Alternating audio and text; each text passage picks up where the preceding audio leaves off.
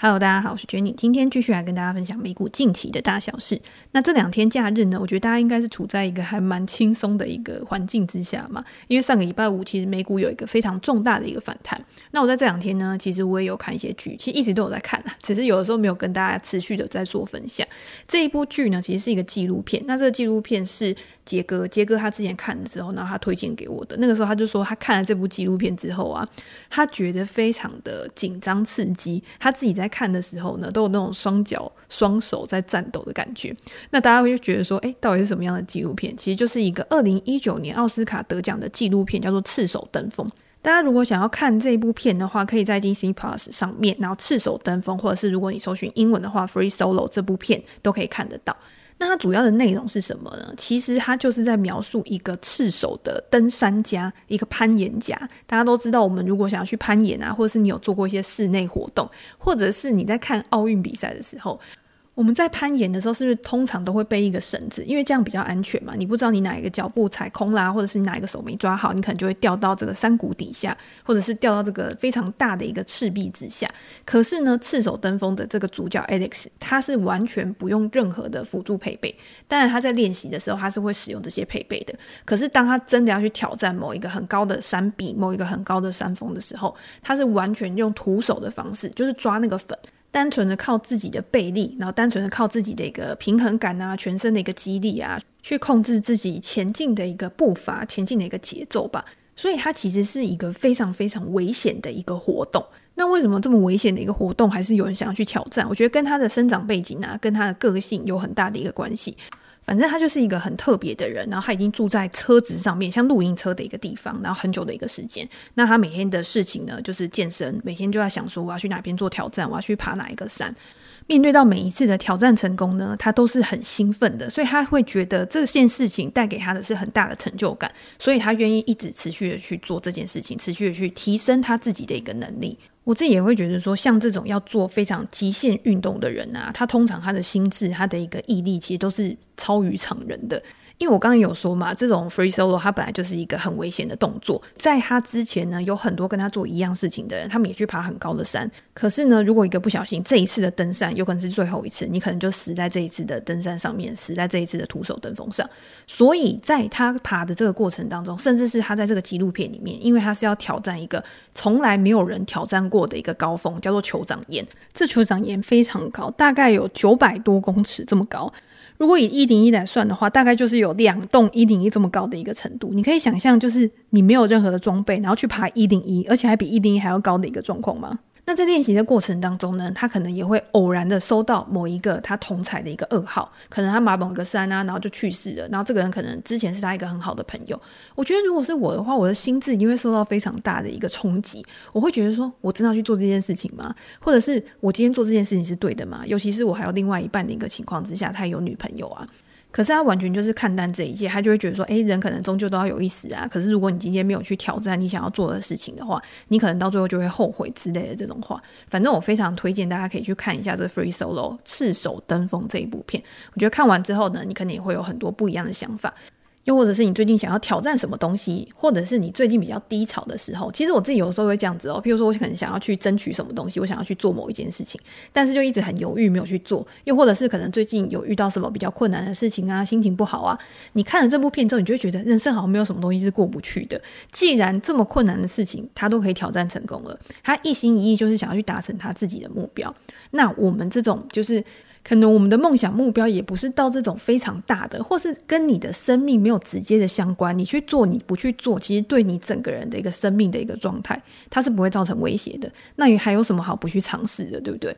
而且大家知道，我常常会分享一些跟运动相关的，不管是纪录片啊，或者是电影什么的。其实我非常喜欢，就是用运动然后来反思投资这件事情。我一直觉得投资跟运动有某方面都是很相似的。譬如说，我们以前在分享 F1 的时候啊，或者是像这次 Free Solo 赤手登峰这种攀岩甲。又或者是网球好了，因为我们之前有提到过嘛，你今天个人的这种运动，它是比较靠能力，它不是比较偏向运气那一边的。你今天如果是一个团体竞赛，第一个是你个人的能力当然也很重要，但是整个团体里面它的一个互相合作，它之间的一个默契也是很重要的。今天你状态可能比较不好一点的时候，其他的队友去 cover 你，那你们可能还是会赢。可是今天如果是单一的一个运动，譬如说开车，譬如说呃打网球，又或者这一次攀岩。他今天是你一个动作你没有做好，你今天犯了一个失误，有可能就葬送你这一次的一个成功，你的冠军可能就左手让给别人了。要在这样子的一个状态之下达到最顶峰的那个位置，其实是非常非常困难的。可是呢，你也不会觉得说，诶，这些人他就是随随便便，他可能稍微运气好一点，他就可以达到。其实不是，在这个达到冠军、达到顶峰的过程当中，他们一定是有一个很好的规划。就像这一次在赤手登峰这里面呢，就会看到这个山虽然是很高，那他一开始当然有去爬了好几次，他先熟悉整个的环境，然后他熟悉了环境之后呢，他会去规划说他每一步应该要踩在哪边，他每一个点应该。是要在哪边做一个支点，它才可以更好的最佳的一个距离，或者是最佳的一个路径是哪里？这跟我们之前赛车也是一样啊。像大家看赛车手，他不是开到车子之后，他才去想说，诶，我现在要怎么开？他们这些 F1 赛车手是会去背哪一个转弯点，我在哪边要加速，我在哪边要减速，我在哪边要做什么事情。那当然，你今天有了这种反射动作之后呢，你在中间遇到一些特殊的状况、意外的状况的时候，你还要有很好的临场反应，你才可以去应对。那爬山也是一样嘛，你怎么知道你今天在爬山的时候，你下面是完全悬空的状态，然后又没有绳索哦？今天你可能已经设定好一个路线，可是如果突然有鸟飞过来，或者是你突然踩空，或者是石头突然有松动、滑动的时候，那你应该要怎么样去应对？你有没有一个很好的应对方法？那这些东西都是要在你已经规划好之后，你才有余力去想的事情。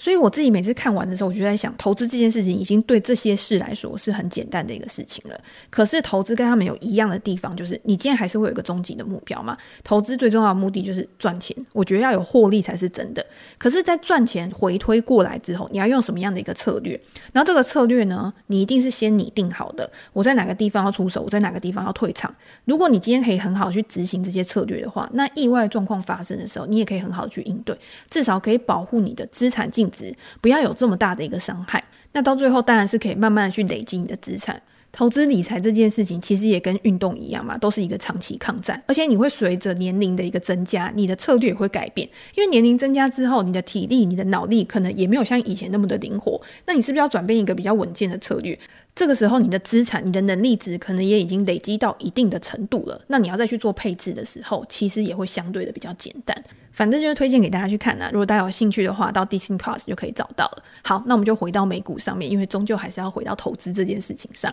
上个礼拜呢，我觉得到了最后两天，大家应该算是一个比较轻松，而且有点出乎意料的感觉。因为上个礼拜有很多大型的公司、科技巨头公布他们的一个财报，而且公布财报之后呢，通常以前我都会觉得说，大型科技巨头公布财报，通常涨个三个 percent 啊、四个 percent 啊，就已经是很震荡的一个状况了。可是这一次 Meta，然后还有像 Amazon，他们还是出乎意料的一个表现嘛，然后也造成他们股价的一个大跌。另外像是 Apple 的财报出来的时候，因为它是盘后公布财报，公布财报之后其实没有什么太大的一个动静。大家也会想说，诶，这次 Apple 好像没有什么太大的一个亮点，那股价可能也不会有太大的反应，就已经是一个很好的状况。没想到开盘之后呢，整个超级的一个大喷，从四趴、五趴、六趴，然后开始，我记得收盘的时候已经涨到七个 percent 多了嘛，所以也导致上个礼拜整个大盘在最后呢，其实就是收在一个我觉得还 OK 的一个位置。也符合我们前两个礼拜跟大家讲的，其实我还是比较处在一个看多的一个状况，因为我觉得现在整个趋势它没有一个太大的改变，不管今天是总体经济面，因为经济数据出来，可能也没有在刺激联准会去做一个大方向调整的一个地方。那财报出来之后呢，其实就是多空双方互相的一个影响。可是它是影响单个比较独立的一个公司的一个状况，所以会看到好的公司就是很好，市场给它一个乐观的预期，它就会调升它的一个估值。可是坏的呢，它就会把它打到死里，往死里去打就对了。这我们等下可以再来讲。好，那我们先看整个大盘的话，道琼工业指数其实道琼工业指数是上个礼拜最强的哦，包括了像 Apple 公布财报，Intel 公布财报之后也是大喷嘛。然后 Caterpillar 就是开拓重工这种工业股，它公布财报之后呢，也是连涨两天，表现也是非常的一个强势。就是在这些公司呢都表现也非常好。我们之前有讲到金融股其实表现也很好嘛。金融股表现也还算强势的一个情况之下呢，就推升这种价值股含量比较高的一个道琼工业指数，它已经站回年线了，单个礼拜的涨幅呢达到五点七个 percent 以上。S&P 五百指数因为它有含了一些比较多大型科技公司啊，比如说上个礼拜重跌的像 Meta 啊，或者是 Amazon 这些公司，所以它的涨幅呢大概就是四个 percent，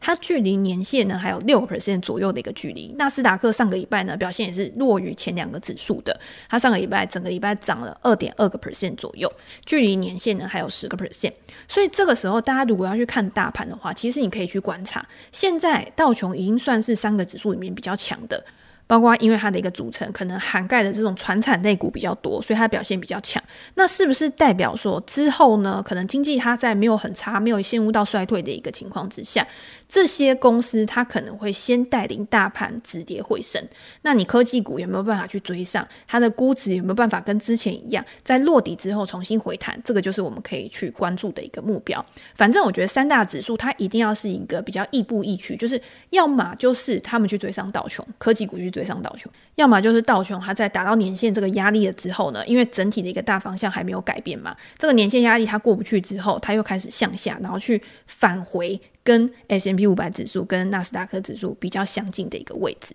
那我自己会觉得，因为在前几集的时候，我们都有跟大家讲，我自己是觉得说，这边以长期投资来说，我觉得是一个合理的位置。如果今天大家想用 S M P 五百指数去做一个比较长期的布局的话，我觉得这边是一个还蛮 OK 的一个位置。但，你说如果之后面临到经济衰退啊，或什么样的一个状况怎么办？我觉得这都是有可能的，只是我觉得向上的一个几率是比较高的。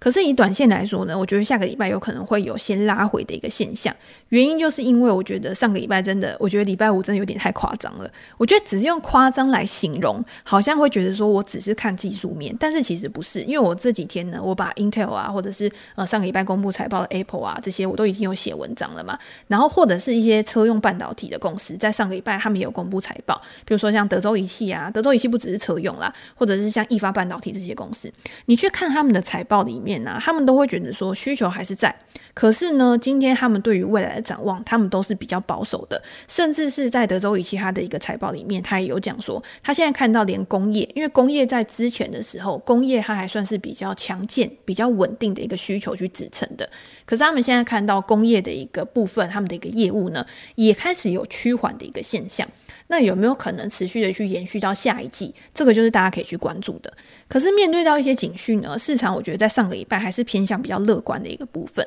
才导致股市大涨嘛。那我自己也会觉得说，诶，很乐观，当然是很好的一件事情。因为我觉得等到真的落底，然后回升，然后你已经确定说，诶，有没有经济衰退的时候，那个时候再去做都来不及。永远价格都是去领先基本面的，基本面的数据出来的时候，其实都只是在找理由去解释。已经发生的一个行情而已，但是我觉得这些基本面呢，目前我也没有看到很大的一个改变。再加上整个大趋势呢，我觉得它今天要做 V 转是很难的。所以在看多的情况之下，在震荡里面去布局是我自己的一个策略，那也是提供给大家做一个参考。我不知道大家有没有办法去理解这样的一个状况。就是现在我觉得最好的一个做法，就是因为大家会觉得说经济要到二零二三、二零二四年才有可能开始落地回升嘛。那现在这种。不温不火，要叫不温不火嘛，或者是呃平平淡淡，或者是呃没有什么吸引力的一个大盘呢，它可能就会开始进入一个整理的一个格局。那如果进入整理的一个格局呢，你每次都是买在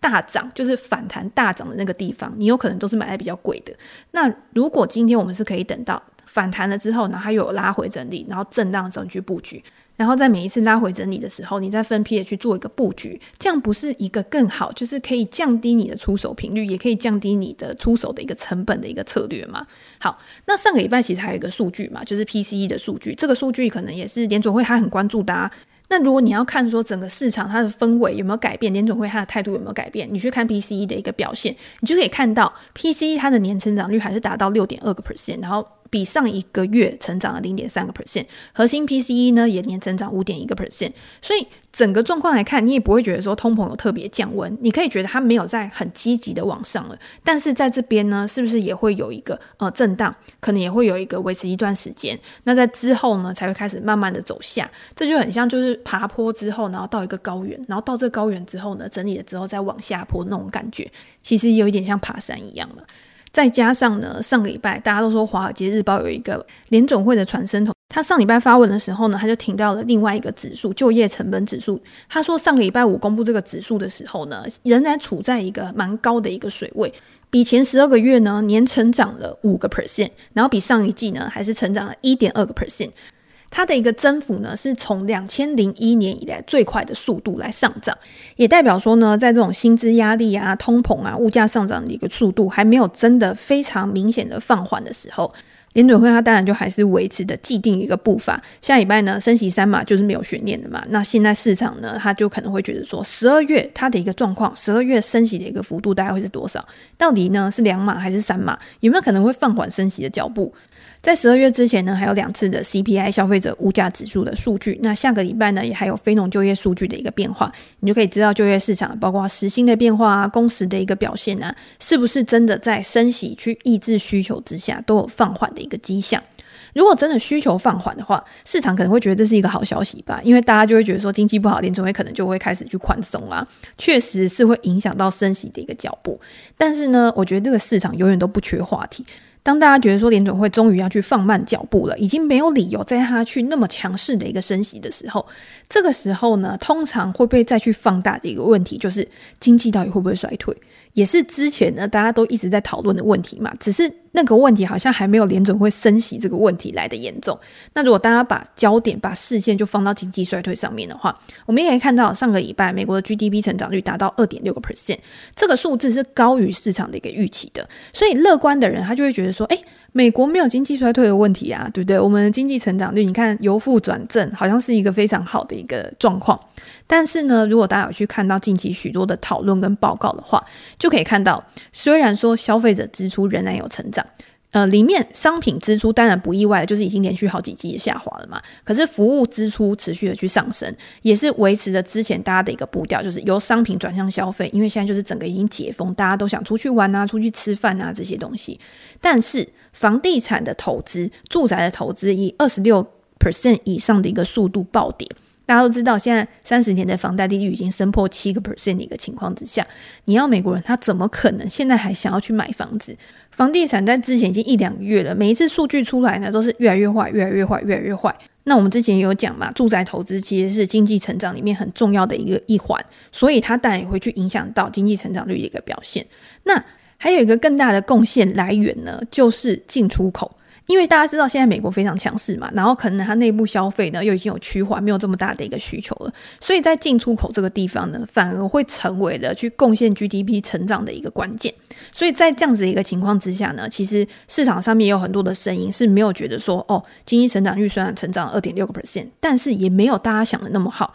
大家不要过度的乐观，对于未来的一个前景呢，好像太有信心了，到最后可能会让你失望。反正我会觉得，现在市场上面就是有很多不同的论点。你会发现，当行情到一个极端值的时候，在极端的状况之下，通常呢，大家的意见都会是一致的。可是就是在这种混沌不明，还有很多不确定性的时候，大家的意见就会非常的两极。有些人非常看好，有些人非常不看好。那我觉得，第一个要去预测经济衰退，我们讲过很多次。我觉得去预测经济衰退真的是一件非常困难，也没有必要的事情。因为通常呢，你去预测的通常都不准，连经济学家都不知道什么时候会衰退的。我们一个市井小民怎么可能会知道什么时候会衰退呢？但是我们要去对未来的不确定性做准备，是非常有可能的一件事情。你今天不管是提高你的现金水位，或者是你把你的钱放在比较稳健的资产上面，其实都是一种去应对不确定性的一个方法嘛。然后在我们保持一定程度现金的时候呢，我们也可以去看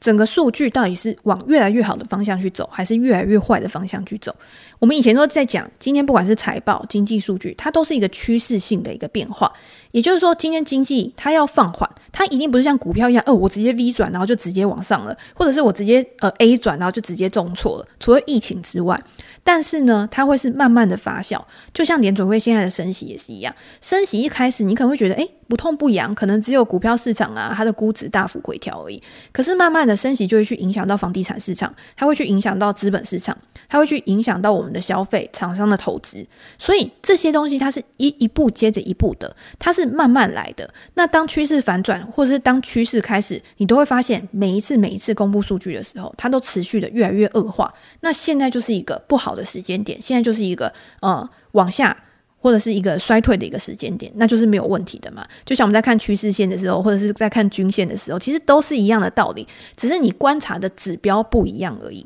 那我们在检视 GDP 的时候呢，我们刚有讲到 GDP，所以我们刚刚在检视 GDP 的时候呢，我们又会分成几个主要的项目：消费、投资、政府支出，跟我们刚刚讲的进出口。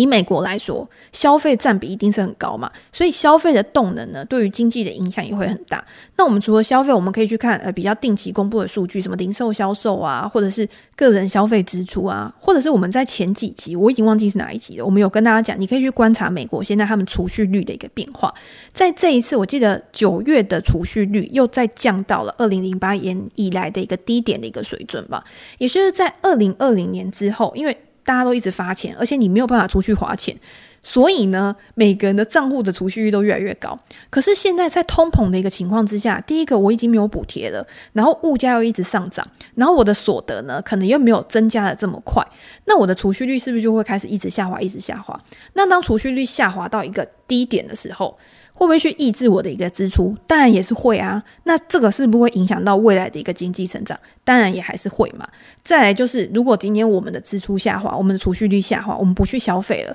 那会不会去影响到厂商跟企业的一个财报？所以我们为什么要看财报？就是要从这些财报的数字里面，它是归类在哪一个类股上面？那它在这个类股上面呢？它受到通膨的影响，它受到呃物价上涨，它受到美元强势美元的一个影响是怎样？然后你可以去反推，那我现在应该要怎么做才是比较好的？所以为什么我们也会一直跟大家讲说，诶，财报你一定要看啊！你要看的不只是企业它在过去这一季它的表现，你更要看的是管理层他告诉你什么，他对于未来的一个展望是乐观还是悲观？那我现在看到多数的一个财报啊，因为最近真的都是一直疯狂在看财报，多数的企业呢都认为到二零二三年都还是会维持在一个比较低迷的一个情况之下。很多的机构也会认为说，现在这个状况看起来，二零二三年我们会面临到衰退的一个问题。但是呢，就算落入到衰退的时期，相比于过去我们讲说什么大萧条啊，或者是大衰退这种状况，可能是一个比较温和的，因为它可能就是一个供需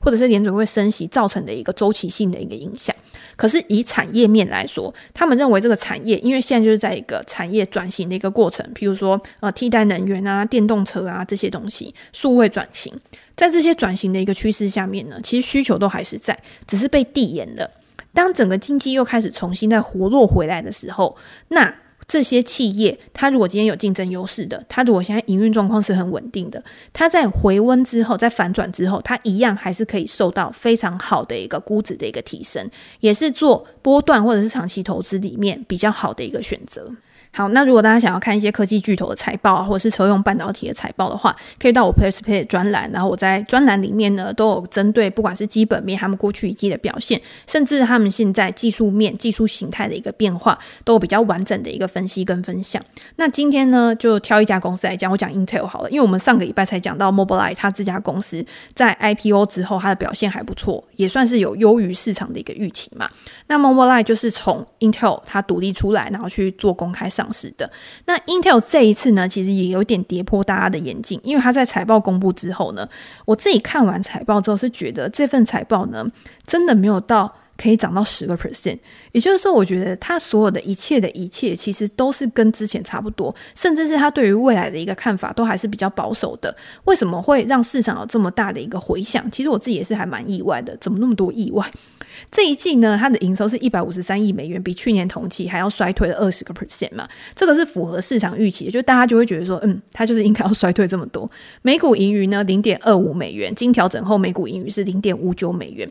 这个零点五九美元的呃 non gap 的一个表现呢，其实是优于市场预期的，没错。但是有必要让它就是涨到十个 percent 吗？毛利率从去年的五十六个 percent 下滑到今年的四十二点六个 percent，营业利润率呢也从去年的二十七个 percent，然后因为一些重重整啊衍生出来的费用啊，然后去下滑，然后到呃负一点一个 percent，营业现金流达到十亿美元，然后自由现金流经调整后呢是负的六十三亿美元。所以你在听的时候，你会觉得嗯好像蛮烂的。只是我觉得说，Intel 这家公司呢，虽然说它目前的一个营运状况确实是遇到逆风，遇到很多挑战啊，然后市场非常不看好，但是它在账上呢还是有非常充沛的一个现金，它也是有支付股息的公司嘛。不管是它的一个基本面，或者是它的一个信用状况，都是维持一个蛮稳定的一个水准的。所以在之前呢，因为像订阅读者啊，或者是有一些读者他会私下问我说 Intel 的时候，我都会觉得说到现在这个水位，你今天如果以一个长线投资的角度来思考的话，我觉得 Intel 是可以做长线投资的。但是如果以短线投资来讲的话，我觉得就不是那么的一个适合。因为我觉得在短期，它真的有非常多的一个挑战，必须要去克服。那它主要的营收当然分成几个部分嘛。第一个就是客户的运算部门，这个部门就跟 PC 啊，就是个人电脑有比较大的一个相关。数据中心跟 AI 部门呢，当然就跟竞争市场有很大的相关。像之前它跟 AMD 之间，AMD 一直抢在它的市占率。到这一季呢，其实它还是有在表示说，嗯，因为竞争的关系，所以我们的销量，然后跟我们的价格都有下滑。所以呢，不管是客户运算部门或者是数据中心，在这一季都还是有两位数以上的一个衰退。那当然就是要等到未来它可能有新的产品啊、新的平台去推出的时候，才有办法慢慢的去回到它应该有的一个水准。可是这没有那么快哦，因为它在新产品推出、新的制程推出的时候呢，它当然还是要有很多的一个费用嘛。那这些费用呢，都会变成它现在的一个非常重要的一个支出。那虽然说，嗯，Intel 还有说嘛，我现在要裁员啊，我现在要去降低我的一些支出啊，节省我的费用，去提高我的营运效率。但是我觉得两相抵消之下，对于它的整个获利能力的一个提升，我觉得作用不会像市场想的这么大。好，那在接下来呢，还有网络跟边缘运算部门的营收。在这一季呢，是年成长的十四个 percent，算是表现比较好的。公司表示说，诶，五 G 啊、边缘运算啊、以太网络这些产品去推动呢，有让它的营收比较好。但是呢，它的营业利润率，也就是它的获利能力，还是大幅下滑，也是因为需求的疲软，或者是存货价值的一个下滑，所以导致它的一个获利能力降低。所以在这样子一个情况之下，你会觉得，嗯，现在看到目前呢，都没有一个非常就是激励股价的一个原因，一个因素嘛。那其他一些业务呢，它可能占它总营收的比重就比较小了。诶，可以提一下，就是 Mobileye 这家公司，它在这一季呢，营收是四点五亿美元，比去年同期还要成长了三十八个 percent。就像我们在上一集讲的，就是 Mobileye 呢，它现在还是算一个非常高成长的产业。然后在它这个产业上面呢，也算是有一些竞争优势。只是这家公司呢，它现在就是还是处在亏钱的一个状况。所以现在的一个热络，现在在刚上市之后，市场对它的一个激情，可能再过一段时间之后呢，就会慢慢的冷却。你最终还是要看到这家公司的一个基本面到底是怎么样子。所以总结来说，我个人会觉得呢。因为管理层自己对于未来的经济前景也是比较悲观的嘛，在这次财报里面呢，他也去下修了他全年的指引，他就是说，诶，全年的指引呢，比我们之前预估的还要低，大概呢是介于六百三十到六百四十亿美元之间，经调整后的每股盈余全年呢，大概是在一点九五美元，所以这些也都还是低于市场预期的。市场分析师其实看得更高，但是公司给出来的这个指引呢，其实是更不好的。所以，如果最后大家问我说：“诶，怎么看 Intel 现在这家公司的一个状况啊？”我觉得以基本面来看，它真的没有特别吸引我的一个点。那当然，我觉得它现在的估值确实是比较低，然后它殖利率现在我记得有到五个 percent 吧。